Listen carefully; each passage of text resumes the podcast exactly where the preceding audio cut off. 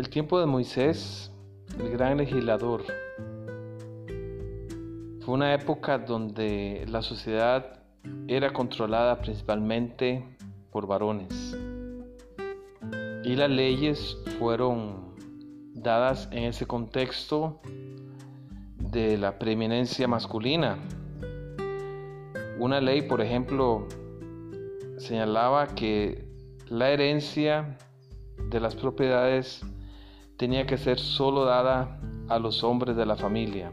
Esto significaba que el apoyo financiero y la prosperidad de una mujer dependía de su padre, de sus hermanos y de su esposo. Pero en Números capítulo 27 se nos relata una historia que fue una gran lección para Moisés y para todo el pueblo.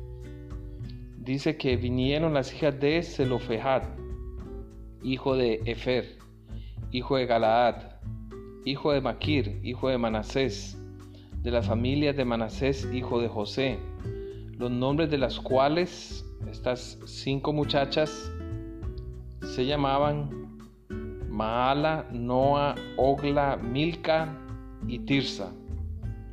Y ellas se presentaron delante de Moisés y delante del sacerdote Eleazar y delante de los príncipes y de toda la congregación a la puerta del tabernáculo de reunión.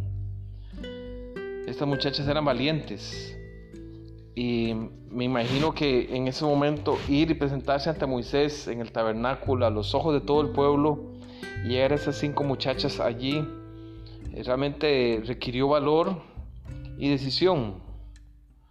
Eh, y lo que ellos reclamaron fue que como mujeres ellas no tendrían herencia dentro de Israel.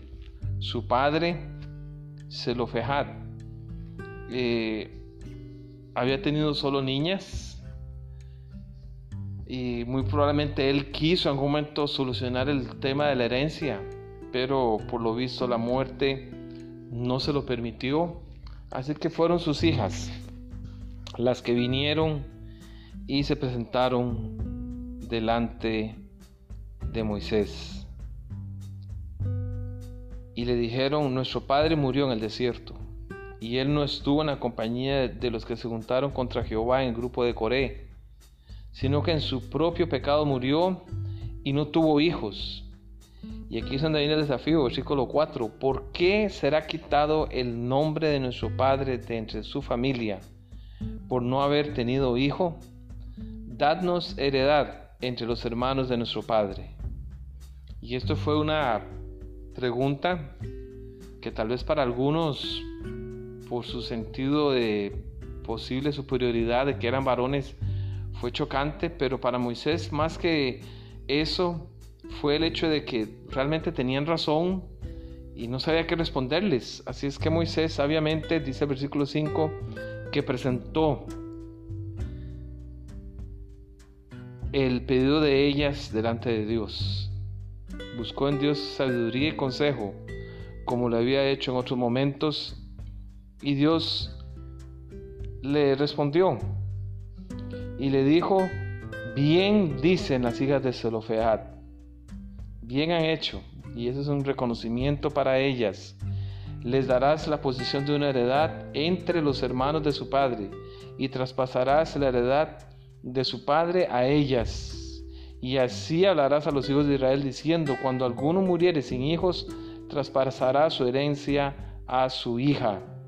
Y esto era un gran logro y una bendición porque primero no se perdía el nombre del padre, en este caso de Solofejat, que si era así, su nombre desaparecería entre los nombres de Israel. Y además se hacía justicia con las muchachas, con las mujeres, que entonces podían heredar una tierra para ellas, para sus hijas y sus hijos en el futuro. Eh, y nos sorprende aquí la acción de Dios, un Dios misericordioso que va más allá de las limitaciones culturales de su época y que mostró justicia hacia esas muchachas. Todos somos iguales ante los ojos de Dios y mientras en algunos momentos fallamos en mostrar esa justicia e igualdad a otros, Dios se permanece constantemente fiel hacia todos, hombres o mujeres, niños, jóvenes, viejos. Pueda el Señor ayudarnos a ser justos con todos, especialmente con las mujeres que muchas veces han sido maltratadas y oprimidas. Ellas también merecen un trato justo como hijas de un Dios verdadero.